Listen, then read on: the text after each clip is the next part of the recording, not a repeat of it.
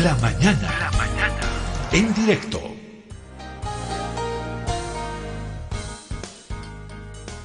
Ha llamado poderosamente la atención, eh, principalmente en las redes sociales, el uso de la inteligencia artificial para emitir un fallo. Esto ocurrió allá en eh, Santa Cruz. Estamos en comunicación con el eh, presidente del Colegio de Abogados de Bolivia, Julio Egues Justiniano. Julio, muy buen día. ¿Qué criterio le merece este, este hecho de utilizar la inteligencia artificial en este caso? Muy buen día. Perdón. Buen día, mi querido Giorgi. Un saludo muy cordial a, a su audiencia eh, bueno, nosotros con relación al tema que me plantea, este, hay que mirarlo de dos puntos de vista. Un punto de vista desde el derecho que tiene el ciudadano, digamos, de acudir y de accionar, digamos, pidiendo la protección al derecho de imagen, digamos, en este caso, ya que su imagen no se divulgue en, algún medio de comunicación social. Eh, entiendo yo que en Bolivia nosotros tenemos, pues, este, el órgano judicial y tenemos nuestras leyes, nuestro derecho positivo vigente que regula el ámbito tanto de la protección de los derechos como también, por otra parte, el, la protección del derecho a la libre expresión y a la comunicación por parte de los medios de comunicación social. En el hecho concreto, por lo que sabemos, es que ha habido una persona que ha sido víctima de algunos hechos que han atentado con su integridad física, ¿no? Eh, especialmente femenina. Y por el otro lado tenemos a la prensa que ha divulgado eh, estos hechos y que lo han hecho, obviamente, en primera instancia cumpliendo con ese rol que cumple la prensa de informar, así, la tu senso. Pero luego, este, la señora, después de haber acudido a los medios de comunicación, parece que se arrepiente después y, y quiere hacer desaparecer todo lo que entregó la prensa para que se publique. Entonces, este, ahí hay que ver, por un lado, el rol que cumple la prensa, ¿no? Que no puede ser, digamos, este, menguado, no puede ser restringido, este, porque es una labor muy importante. Y por el otro lado hay que ver la protección de los derechos y en segundo plano la actuación de los vocales de corte en el ámbito constitucional en cuanto al fallo y el haber apelado en plena audiencia a un bot, ¿no? Como es el GTP o un chat, para tratar de encontrarnos desde una solución o para encontrar, de, encontrar una iluminación en el caso que probablemente no sabían cómo resolverlo, pero reitero, este, ese debe ser el cuestionamiento que debemos plantearnos esta mañana. A ver, em, esta señora, esta mujer, había pedido en marzo a los periodistas que difundan su imagen que muestran las agresiones que había sufrido de parte de un abogado conocido. Sin embargo, como usted recuerda, eh, ella pidió después que se borren las fotografías. Eh, sin embargo, los colegas habrían tenido el cuidado de mostrar las lesiones, pero no la cara de la persona afectada. Lo que sí llama la atención, eh, doctor, es este hecho de que se consulte a la inteligencia artificial para emitir un fallo, es decir, eh, de aquí a un tiempo ya no vamos a necesitar de, que vamos a tener que consultar al chat eh, GPT para emitir un fallo.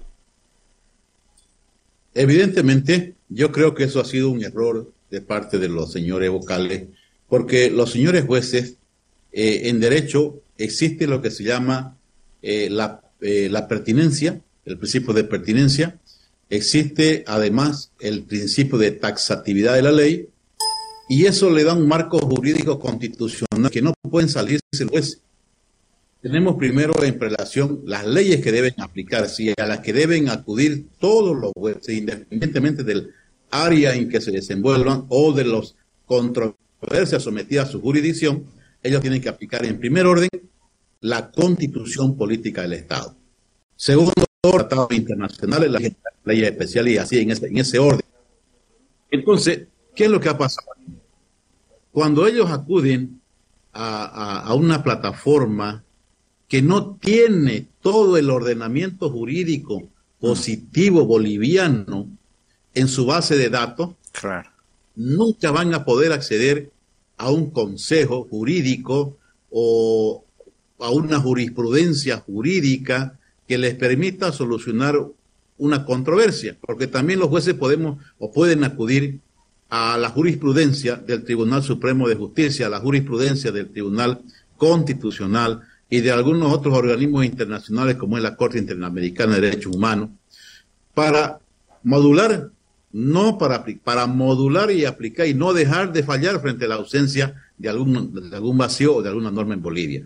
Pero en este caso, no se puede aplicar ningún criterio ni de Google, ni de GPT, ni de ninguna otra plataforma, reitero, que no esté autorizada constitucionalmente por una ley, como en este caso, reitero, lo único que se puede consultar en Bolivia para aplicar justicia es la jurisprudencia ¿no? Este, acuñada por el Tribunal Supremo y el Tribunal Constitucional. A ver, ¿qué le preguntaron al chat GPT? En caso de no existir el consentimiento de la publicación de imágenes, videos y fotos de partes del cuerpo de una mujer por las redes sociales Facebook, se podría considerar la posibilidad de ordenar el borrado o baja de las mismas por parte del Tribunal de Garantías como una vulneración del derecho a la información? Esto le pregunto. Y los colegas de, Herbol Digital le preguntaron también al chat GPT, le dijeron si se puede usar el chat GPT como fundamento para resoluciones judiciales. ¿Y sabe qué respondió, doctor? El chat GPT dice, no, el chat GPT no puede ser utilizado como fundamento para resoluciones judiciales. Aunque el chat GPT es una herramienta útil para responder preguntas y proporcionar información, no es un sustituto de la experiencia humana, la comprensión jurídica y el análisis crítico. Las resoluciones judiciales se basan en la interpretación de la ley, los hechos del caso y la aplicación de la jurisprudencia y la doctrina relevante. Estas decisiones requieren un análisis complejo que implica la consideración de muchos factores y la aplicación de la lógica, el razonamiento y el conocimiento jurídico. El chat GPT no tiene la capacidad de tomar en cuenta todos los aspectos relevantes de un caso y por lo tanto no puede proporcionar una opinión legal precisa. Por lo tanto, se debe confiar en la experiencia y el conocimiento de los abogados, jueces y otros profesionales del derecho para tomar decisiones judiciales fundamentadas. Esto es lo que respondió eh, el chat GPT, doctor. Plenamente de acuerdo con el chat GPT porque le reitero que sería un grave error improcedendo y impudicando de parte de los jueces si es que eh, acuden a este tipo de, plataformas para encontrar eh, o fundamentar un fallo. No puede porque, reitero, eh, estos bots no cuentan con la base jurídica y además que para administrar justicia, dice la ley, que el juez debe fallar de acuerdo a su conocimiento, mm. debe fallar de acuerdo al derecho, a su experiencia y a su libre albedrío, en esa aspiración máxima de administrar justicia en nombre del Estado y darle a cada cual lo que por derecho le corresponde. Y esa tarea no la puede cumplir ni el voz del GPT, ni, ni ninguna otra plataforma, porque reitero, no tienen y no tienen esa facultad de que tiene eh, el juez, digamos, para administrar justicia. El debate de si mañana nos van a reemplazar eh, los robots es un tema aparte, eh, doctor, pero creo que el tema eh, de la, del uso de las redes sociales, de plataformas, en fin, eh, tal vez debería emplearse en la tremenda eh, utilización de papel, ¿no? Es decir, la digitalización de los trámites judiciales me parece que sería muy útil no solamente para ustedes, para eh, los abogados, porque nos permitiría desde mi casa hacerle un seguimiento a un determinado caso y no tener que ir a, a la instancia judicial, buscar los papeles. Eh, me parece que por ahí va el uso de, todo esto que se ha denominado eh, las nuevas tecnologías, aunque ya no son tan nuevas. Mire usted, este, cabalmente con relación a eso, eh, obviamente que las tecnologías de última generación eh, se pueden aplicar como herramientas muy útiles a la administración de justicia. Lo que usted acaba de decir, la digitalización de expedientes, mm. la digitalización de información, como son este, antecedentes, fallos, este, abreviarían mucho el tiempo, ¿no? Y abreviarían mucho el ahorro, digamos, en, en materia física como usted muy bien lo ha explicado y lo tiene concebido. Pero hay un problema. Mm. Eh, en estos últimos años de pandemia, este, no, no, la gente en Bolivia eh, somos conscientes de que los bolivianos somos un país sub, sub, subdesarrollado y no estamos acostumbrados, inclusive en el ámbito académico, a usar plataformas. Lo digo por experiencia propia en la universidad cuando todos los docentes mayores de 50 años para arriba eran renuentes a aprender a manejar plataformas. Y yo les dije que de a buenos empujones tenían que aprender y subirse a, las plataformas. Y bueno, estas plataformas que, que, usamos nosotros de comunicación y que acortan la distancia y los tiempos y muchas cosas, ya se vienen empleando, como ustedes saben, muchos años atrás, de más de 20 años que ya existen. Lo usan en, universidades eh, de, Europa, en Estados Unidos, en el Asia, en fin donde usted puede pasar una clase, se la graba y, luego eh, la puede ver en su auto cuando conduce a casa o cuando está en el tren, en fin. Pero nosotros no estamos acostumbrados a eso. Ahora, en el ámbito judicial, la, la inteligencia artificial quizás en algún momento va a afectar en, el, en la utilización de supernumerarios, por ejemplo. No, pero en cuanto a la al juzgamiento, a la valoración de prueba, a la valoración de, de antecedentes, de, eh, de, antes, durante y post, digamos, la comisión de los hechos delictivos, o en cuanto a la solución de controversias que requieren de pruebas eh, periciales, de pruebas documentales, etcétera, para definir un derecho, pues la inteligencia artificial no podrá suplir al ser humano. Pero en los otros campos, sí, en un 90% creo yo, que inclusive en la Administración de Justicia va a afectar la inteligencia artificial porque va a sustituir muchos elementos que puede realizar el hombre, muchas tareas que se pueden realizar, pero en el caso concreto de la Administración de Justicia, creo que no va a poder sustituir al, juez natural porque no va a poder cumplir con esa misión. Así le, le dotemos de todos los antecedentes, el fallo va a ser va a ser carente de esa parte el tío de unidad, ¿no? De, de, digamos, jurídico y filosófico, lo que es la... Eh, Julio, me mandan algunas consultas, pero me parece que usted ya las, las ha respondido algunas, pero igual le paso. ¿Está la inteligencia artificial contemplada en el procedimiento penal o constitucional? No, ¿verdad, Julio? No, no, de ninguna manera. Ok. Eh, ¿No afecta a la sana crítica del juez la inteligencia artificial?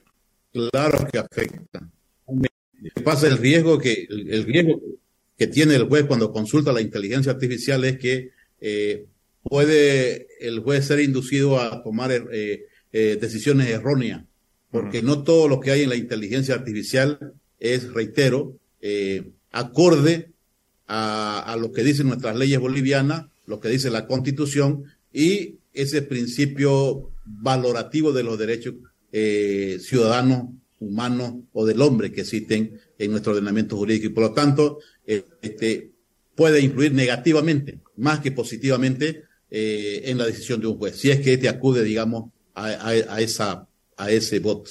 ¿Puede dejarse un tema de derechos humanos a criterio de la inteligencia artificial? Si tiene que ser dirimido en el ámbito jurisdiccional, eh, legal o constitucional, no se lo puede dejar. Finalmente, esta resolución puede ser viciada de nulidad por tomar en cuenta criterios emitidos por la inteligencia artificial? Claro que sí. Reitero, lo dije al comienzo, nosotros tenemos una pirámide jurídica constitucional que es la que se debe aplicar en Bolivia, en principio al, principio de territorialidad con relación a las personas, el ámbito de validez tanto territorial, personal, etcétera, la Constitución, los tratados internacionales, ley general, ley especial. Ninguna otra ley extraterritorial se puede aplicar en Bolivia. Inteligencia artificial que no esté acorde o esté autorizada por una ley es vicia de nulidad cualquier fallo judicial. Bueno, Julio, ¿tiene algún criterio el colegio médico sobre este tema? el colegio de abogados. Sí, el colegio de abogados, perdón. Sí, porque el colegio médico yo sí, me equivoqué. Eh, el colegio, mire, nosotros como colegio de abogados ayer, este, cabalmente tenemos la certeza que uno de nuestros, de los vocales que, que, que, intervinieron en esta audiencia es uno, uno, de nuestros afiliados.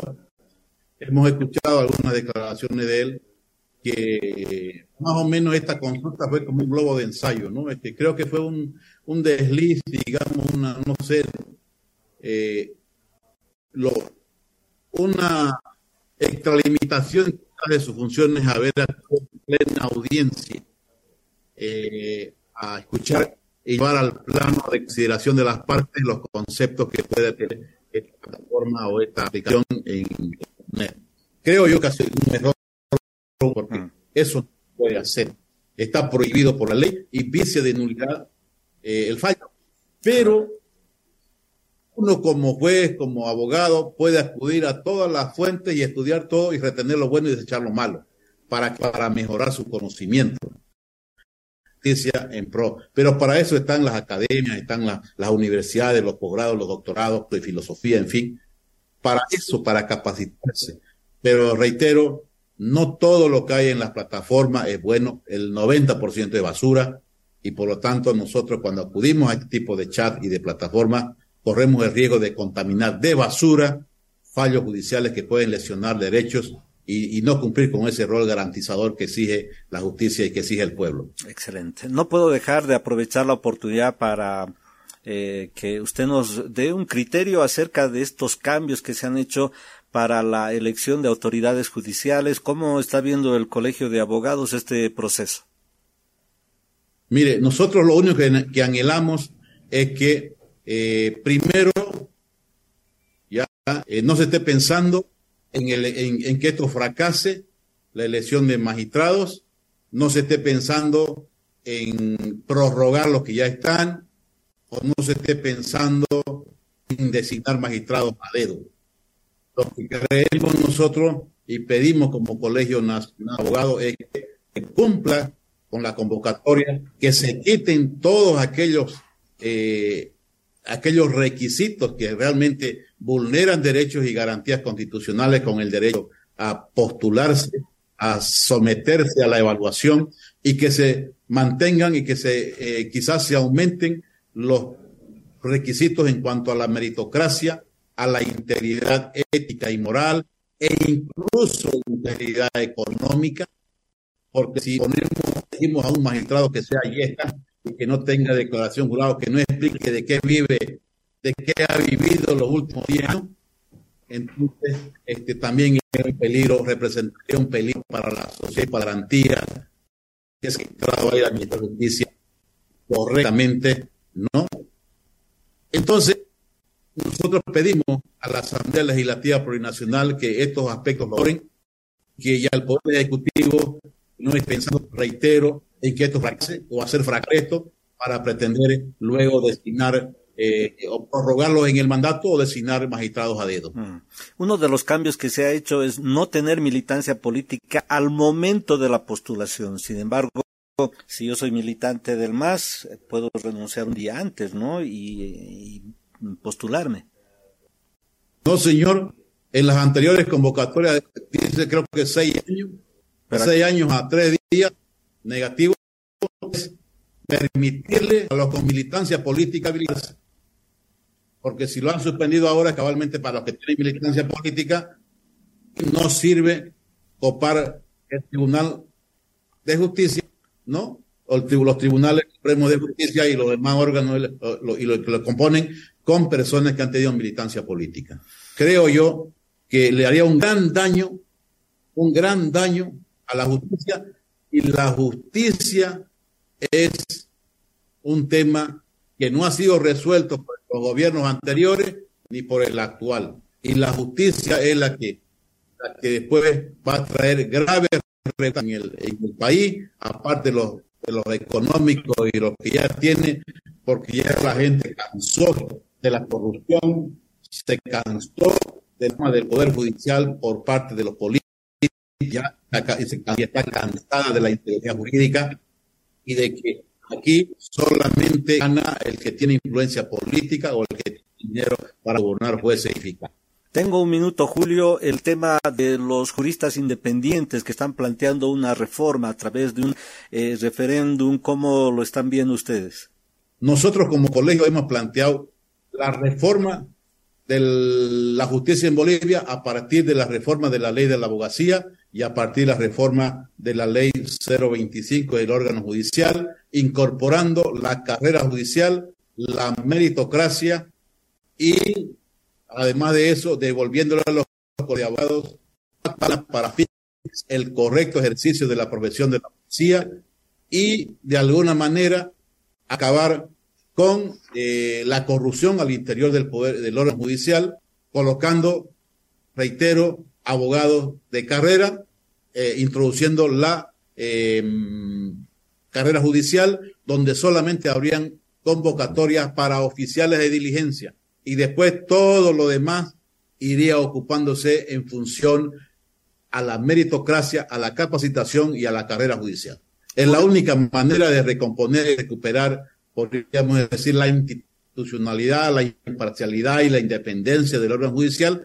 Además de eso, eh, acuñándole un poco de mejor presupuesto y permitiéndole a los abogados, como era antes, que fiscalicen el ejercicio del control de la abogacía, porque el Ministerio de Justicia por muchos esfuerzos que ha hecho hasta hoy en día, no puede controlar el ejercicio de la abogacía. Y por eso hay miles de abogados en las calles ofreciendo sus servicios que luego de recibir plata, de recibir los papeles, desaparecen junto con su número de WhatsApp y su oficina y el pueblo no sabe dónde ubicar. Sin embargo, si tuviéramos ese control los colegios de abogados, sería diferente. Bueno, es un tema para hablar mucho tiempo. Julio, le quedo muy agradecido por este contacto. Será hasta otra oportunidad. Muchas gracias, querido Giorgi.